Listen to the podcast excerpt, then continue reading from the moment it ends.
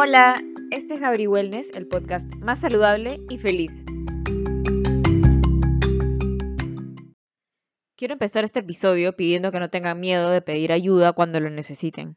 Si sientes que estás en una situación difícil, puedes ir a un nutricionista, a un psicólogo, dependiendo de lo que estés pasando. Y no te hace raro ni loco, todos alguna vez hemos necesitado ayuda. El episodio de hoy es sobre el atracón, los trastornos de la conducta alimentaria en específico el trastorno por atracón.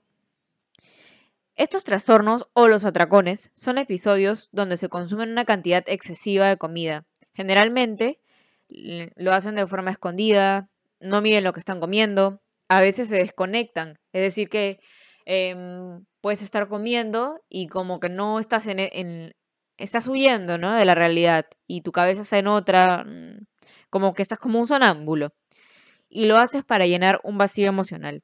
El trastorno por atracón como tal se da sin la purga, pero una cosa a veces puede llevar a la otra porque luego del atracón puede surgir la culpa y van lo que es la compensación, como por ejemplo hacer excesivo ejercicio, em, laxantes, provocarse el vómito y no se le da tanta atención, pero de verdad que es bastante común. Una de las principales razones por la que la gente entra en un episodio de atracón viene como resultado de la privación, donde se limita el consumo de calorías y donde se, hay demasiada se es demasiado estricto. Y para que se considere un atracón, por favor, no quiero que pienses que estoy que te estoy contando algo y que tú ya piensas que tienes un atracón, porque una cosa es comer mucho, una noche, porque saliste, no lo sé, o, o estás en casa y y no sé, te viene un momento de ansiedad y, comiste bastante y, está buenazo, porque puede ser gula. Y otra cosa es un atracón, donde viene con un sentimiento muy grande de culpa, se baja la autoestima, te quieres hasta tal vez hacer daño. Hay mucha tristeza y pensamientos muy negativos.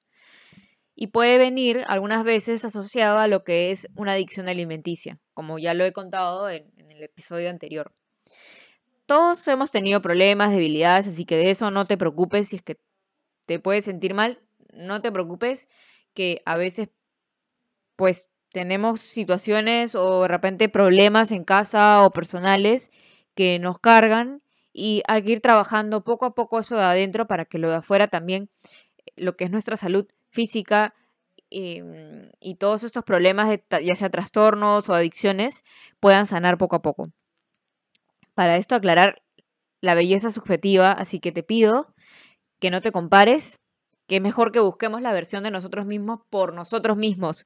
No busques tener un tipo de cuerpo eh, porque todos lo tienen, porque es la moda.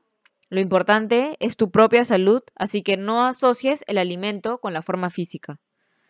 La comida hay que utilizarla de manera inteligente, porque en exceso puedes enfermarte, te puedes sentir más cansado, Así que no enfocamos nunca la comida con la gordura. Hay que buscar otras razones. De repente, eh, quiero cuidarme mi alimentación porque quiero estar más saludable, porque quiero tener más fuerza, porque quiero correr más, no sé. Muchas maneras tan bonitas de cuidarnos y muchas razones tan bonitas, pero no hagamos sentir mal, sentir mal a las personas por su gordura. Porque la belleza va mucho más allá de unos kilitos de más o unos kilitos de menos. Ten paciencia, asegúrate de estar comiendo saludable, pero no te restrinjas. Y haz tu actividad física, de hecho, también, ¿no? Y deja de compararte, empieza a pensar en ti, porque ahí empieza el verdadero cuidado. También pueden haber otros problemas psicológicos, sí, pueden haber otros temas, pueden haber síntomas especiales como síntomas de ansiedad, síntomas depresivos, falta de control, eh, también afecta a la comida, como serotonina, que tiene efectos en nuestros neurotransmisores, en nuestro cerebro. Y manejamos las emociones de otra manera y no con la comida. Eso es lo que tenemos que hacer. Tú tienes la capacidad, pero tienes que entrenar tu mente poco a poco. El entrenamiento mental es tan importante.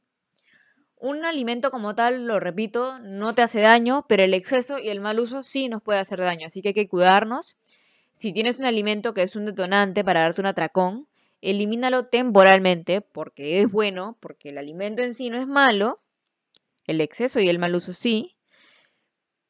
Elimínalo temporalmente hasta que puedas tener un poco más, la mente más sana, el corazón más sano, come cada tres horas y ten tus snacks ya listos para que cuando tengas esa sensación de ansiedad no vaya a ser tan intensa si es que ya vienes comiendo y cuidándote tanto por fuera como por dentro.